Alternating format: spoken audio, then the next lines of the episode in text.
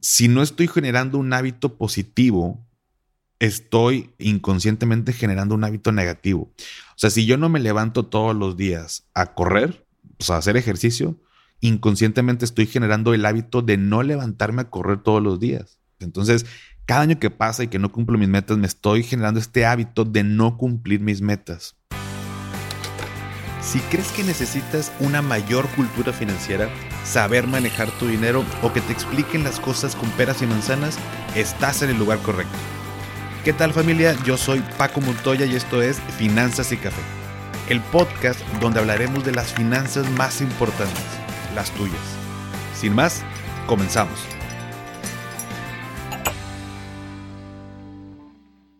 Hola a todos y bienvenidos de nuevo a Finanzas y Café. Espero que estés teniendo un excelente inicio de año. Espero que hayas festejado en familia, que la hayas pasado de lo mejor y hayas recargado pila porque familia ya estamos en el 2022. Estamos iniciando y aunque cualquier momento es bueno, como que el inicio de año nos trae nuevos ánimos para cumplir todo lo que nos propusimos al atragantarnos con las uvas al ritmo de las campanadas. Nada, no se crea, pero sigo insistiendo que deberían ser más lentas. O sea, jamás he ido al ritmo, este, y aunque son uvas que no tienen semillas, pero no me dejan pedir bien mi deseo. Pero bueno, ese es otro boleto, otra historia. El año pasado, este episodio fue el más escuchado, vaya, este tema, eh, ya que Spotify me colocó en una playlist de finanzas. Y eso ayudó a que más gente pues lo descubriera y creo que vale la pena que cada año hagamos este mismo episodio o este mismo ejercicio, ya que pues tenemos que hacerlo sí o sí, ¿no? O sea, si pretendemos avanzar en la consecución de nuestros sueños, pues tenemos que ponernos metas que podamos ir cumpliendo poco a poco. Recuerda que los millones están hechos de centavos. No podemos desestimar los pequeños objetivos para llegar a una meta porque al final son ellos los que nos ayudan a lograrla. Pero sin una meta, pues está cañón saber qué hacer. Y el día de hoy te lo quiero plantar de la siguiente manera. Por un lado, platicarte cómo establecer estas metas y segundo, pues cómo hacer que se cumpla. Entonces vamos a entrar de lleno con el episodio del día de hoy y primero que nada, cómo establecer nuestras metas. Esto te lo platicaba el año pasado y definitivamente sigo con la misma idea porque así lo apliqué en todo mi 2021, que es que las metas deben estar por escrito. Voy a retomar esta parte del episodio de enero 2020 porque es muy interesante, donde haciendo pues ya sabes, de pronto hago una investigación dependiendo del tema que voy a platicarte para traer datos y mayor información que pueda nutrir la idea que quiero compartirte. Encontré que en 1953 se realizó una encuesta a un conjunto de estudiantes de la Universidad de Yale, en la que se incluían las siguientes preguntas. ¿Has definido tus metas? ¿Las has escrito? ¿Tienes algún plan para lograrlas? un 84% de los estudiantes no tenía definida ninguna meta. Un 13% sí las tenía, pero no las había escrito. Y un 3% las había escrito y tenía un plan de acción.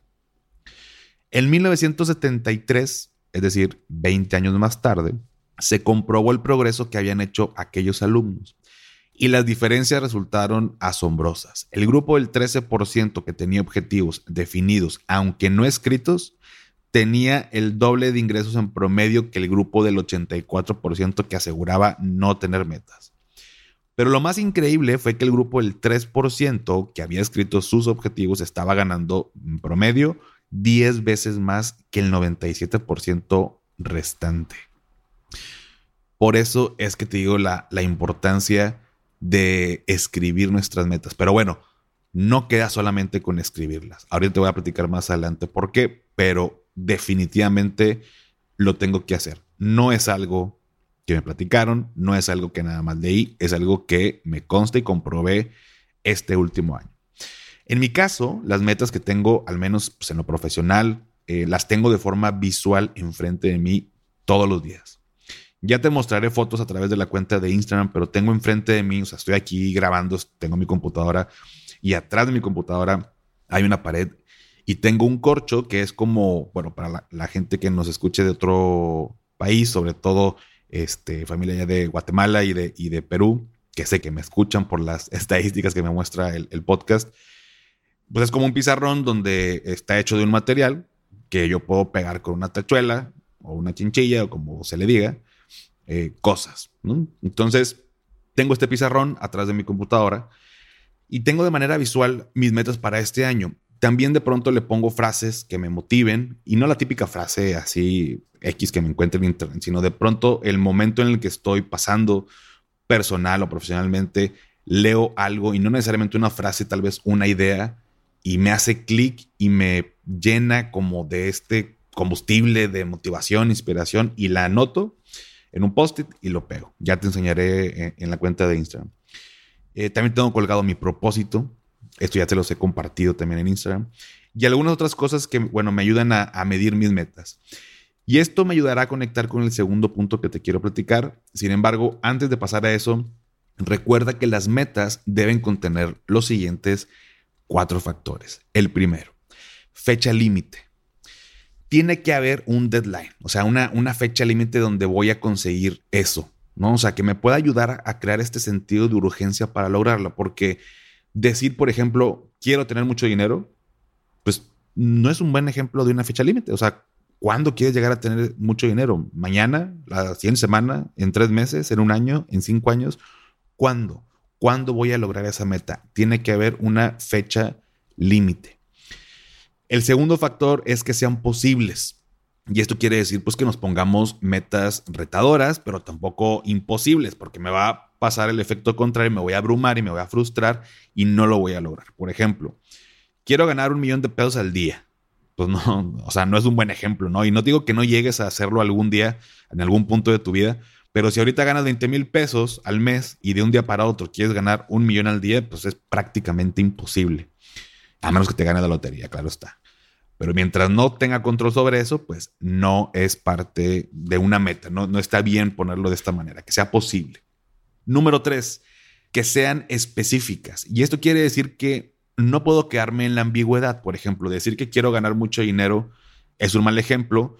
Tendría que definir cuánto es mucho dinero un millón, dos millones, cincuenta mil pesos, ochenta mil pesos, veinte millones. O sea, tengo que ser específico. Y por último, que sean medibles. ¿Cómo sé que habré llegado a mi meta? ¿No? Tienes que medirla. Incluso puedes partir de una meta anual, partirla en meses, luego partirla en semanas eh, y, luego partirla incluso hasta días. llegar al punto en saber qué es lo que tengo que hacer cada día para llegar a mis metas. Si no las mido, voy a llegar a fin de año y me voy a topar que no he logrado absolutamente nada como todos los años anteriores.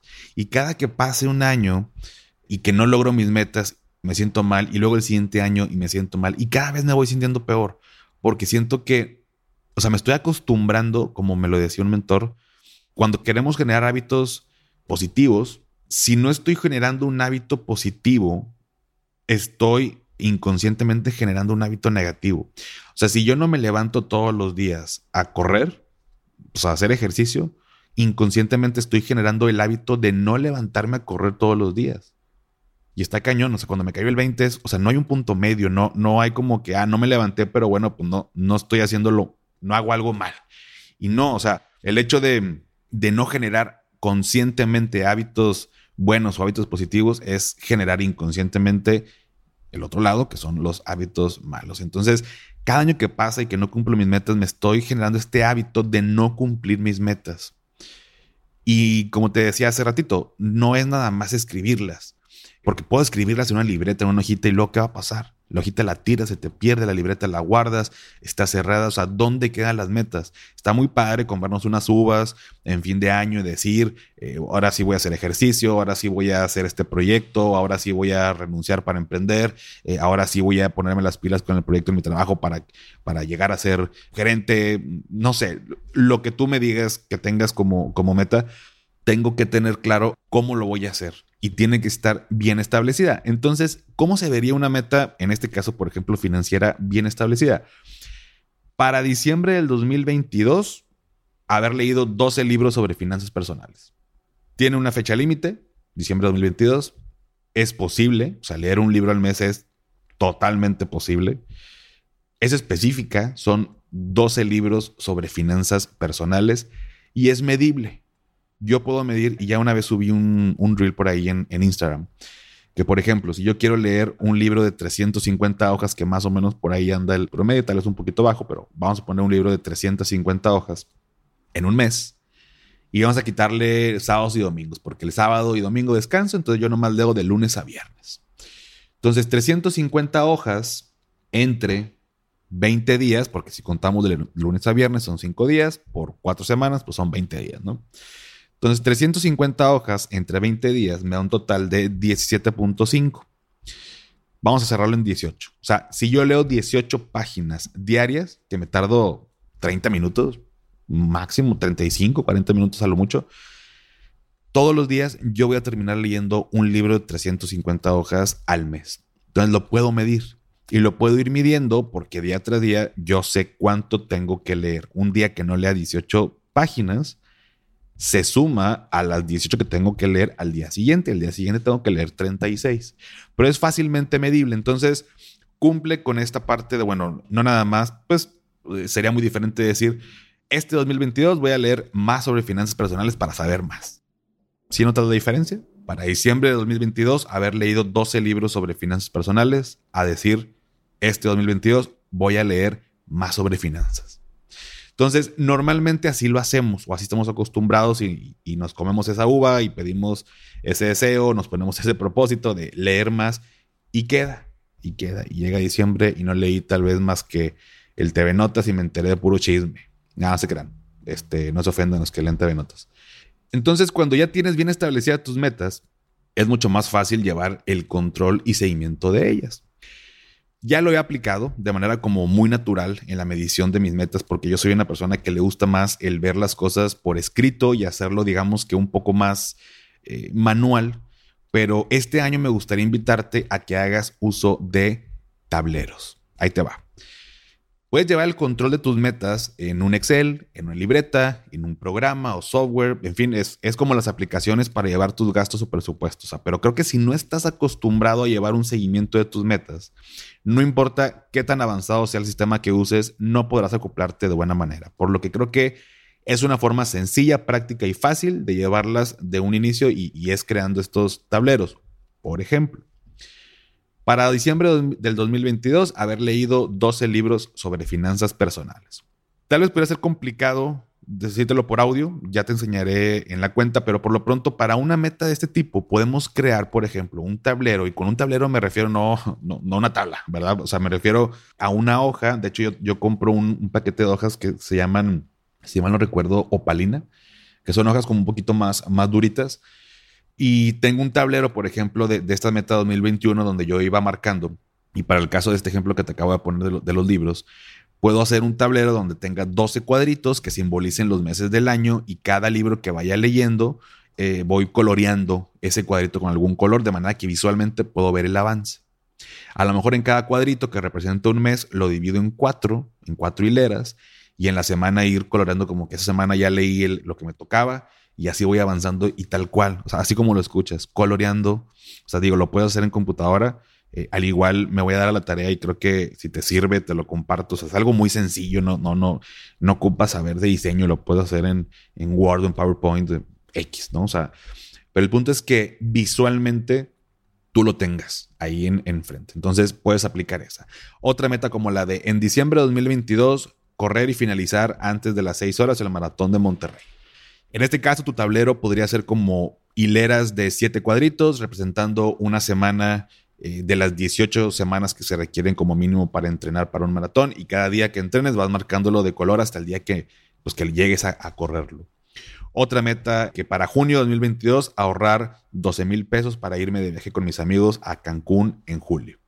Entonces aquí es una meta de seis meses, entonces aquí pudiera ser un tablero donde dibujes 24 cuadritos, que cada uno represente cada semana de aquí a que termine junio, donde cada cuadrito representa que ahorrarás 500 pesos semanales para llegar a la meta de los 12 mil.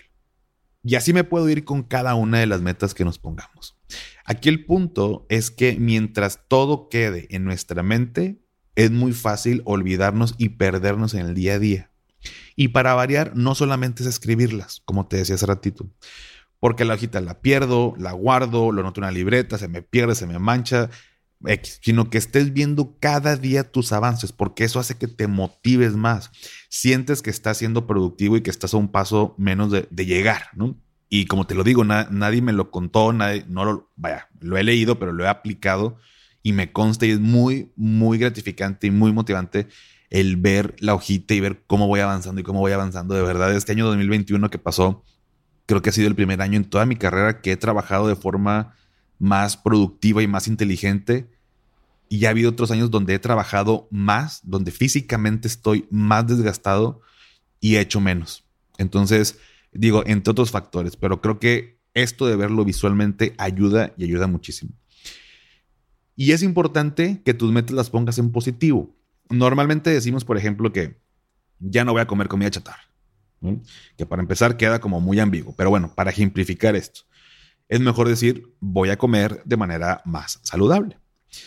Y bueno, tomando en cuenta los cuatro factores que te acabo de decir, pero para, para el efecto de este ejemplo es, es mucho mejor poner las cosas en positivo, porque si lo ponemos en negativo, sentimos que es como un castigo, como algo que traigo cargando, como algo pesado, digo, no, no sé cómo describirlo, pero es más fácil que fallemos cuando lo hacemos así, o sea, estamos queriendo lograr algo desde el punto de vista negativo, como que no motiva, no inspira. Entonces, vamos a ponerlo en positivo. No dejes pasar tiempo, ya empezó el año, de hecho estas metas ya deberían de, estar, o sea, y el plan de acción de cómo lograrlas, pues ya deberían de estar, sinceramente, pero no pasa absolutamente nada. El mejor momento es hoy, así que si escuchas el episodio, hoy tómate un tiempito y si no puedes, agenda en la semana, el sábado, el domingo, no te tardas tanto. De verdad, vale la pena invertirle una o dos horas dependiendo. Y otro consejo que te doy es que no te pongas tantas metas en el año porque va a pasar también ese mismo efecto de que no vamos a lograr nada. El episodio pasado hablábamos sobre las áreas de, la vida y así como es importante las financieras, pues también es importante en lo mental, también es importante las personales, las familiares, de salud, en fin, de todas las áreas una, máximo dos metas importantes en el año creo que es más que suficiente y poco a poquito eh, nos vamos a ir acostumbrando a estar trabajando en base a metas y mucho más fácil vamos a seguir consiguiendo cosas y vamos a seguir avanzando y vamos a sentirnos más productivos, más, más padre, más realizados. Pero bueno, familia, hasta aquí este primer episodio del 2022. Estoy muy contento que me dejes estar contigo otro lunes más. Vamos a continuar aquí todos los lunes, si Dios quiere, de este año que acabamos de iniciar. Eh, vienen cosas nuevas y no lo digo desde un punto de vista mamador de, eh, no, pues vienen cosas nuevas y buenos proyectos y estoy bien contento y ya sabes que yo no lo pongo así, no subo ese tipo de historias en, en Instagram. Concretamente este año sí va a haber cosas nuevas, no es algo nada más por emocionar. Ya está andando el newsletter, que mucho me tardé en hacerlo, no quería entregar algo, algo chafo. Vamos a ir mejorándolo. No quiere decir que esté perfecto, pero está el newsletter. Si Dios quiere, este año empieza más el tema visual por ahí, el canal de YouTube.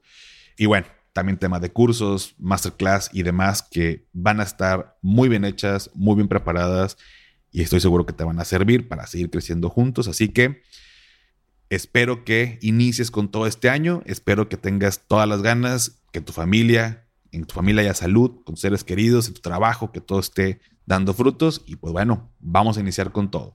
Si llegaste hasta aquí, ponme en los comentarios el emoji de una de estas rueditas de tiro al blanco, así como que llamándole objetivos o metas. Ya sabes de cuál hablo, de los dardos. Y ponlo en el post de hoy lunes que está en la cuenta de Instagram. Y esto me ayuda, ya sabes, pues, a, saber que tantas personas llegan hasta aquí y seguir trayéndote eh, episodios padres que te gusten, que te ayuden y nos ayuden a todos. Suscríbete a mi newsletter Coffee Break. Es completamente gratuito y la liga está en, la biografía de la cuenta de Instagram, que es arroba finanzas y café. Nada más pones tu correo y listo. Y cada mes, ya sabes, puntualito, ahí va a estar, al menos hasta ahorita en esa periodicidad del newsletter. Y dale seguir en Spotify para que te aparezcan los episodios como cada lunes y no te pierdas de ninguno. Esto que te pido no cuesta y sí me ayuda bastante. Y antes de despedirme, recuerda haz lo que te haga feliz, tómate un rico café, te mando un abrazo y espero que tengas un excelente inicio de semana. Hasta pronto.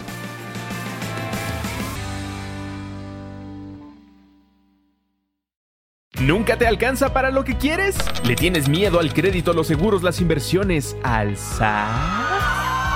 Pues no te preocupes más, estás en el anuncio de 30 segundos correcto. Bienvenido a Maldita Pobreza. En este podcast te daremos hacks para entender tu seguro de gastos médicos, sobrevivir al hot sale o el buen fin, ahorrar e invertir en bienes raíces. Maldita Pobreza, producido por Sonoro. Busca Maldita Pobreza en cualquier plataforma de podcast. It's time for today's Lucky Land horoscope with Victoria Cash. Life's gotten mundane, so shake up the daily routine and be adventurous with a trip to Lucky Land. You know what they say. Your chance to win starts with a spin. So go to LuckyLandSlots.com to play over 100 social casino-style games for free for your chance to redeem some serious prizes. Get lucky today at LuckyLandSlots.com. Available to players in the U.S., excluding Washington and Michigan. No purchase necessary. VGW Group. Void where prohibited by law. 18 plus. Terms and conditions apply.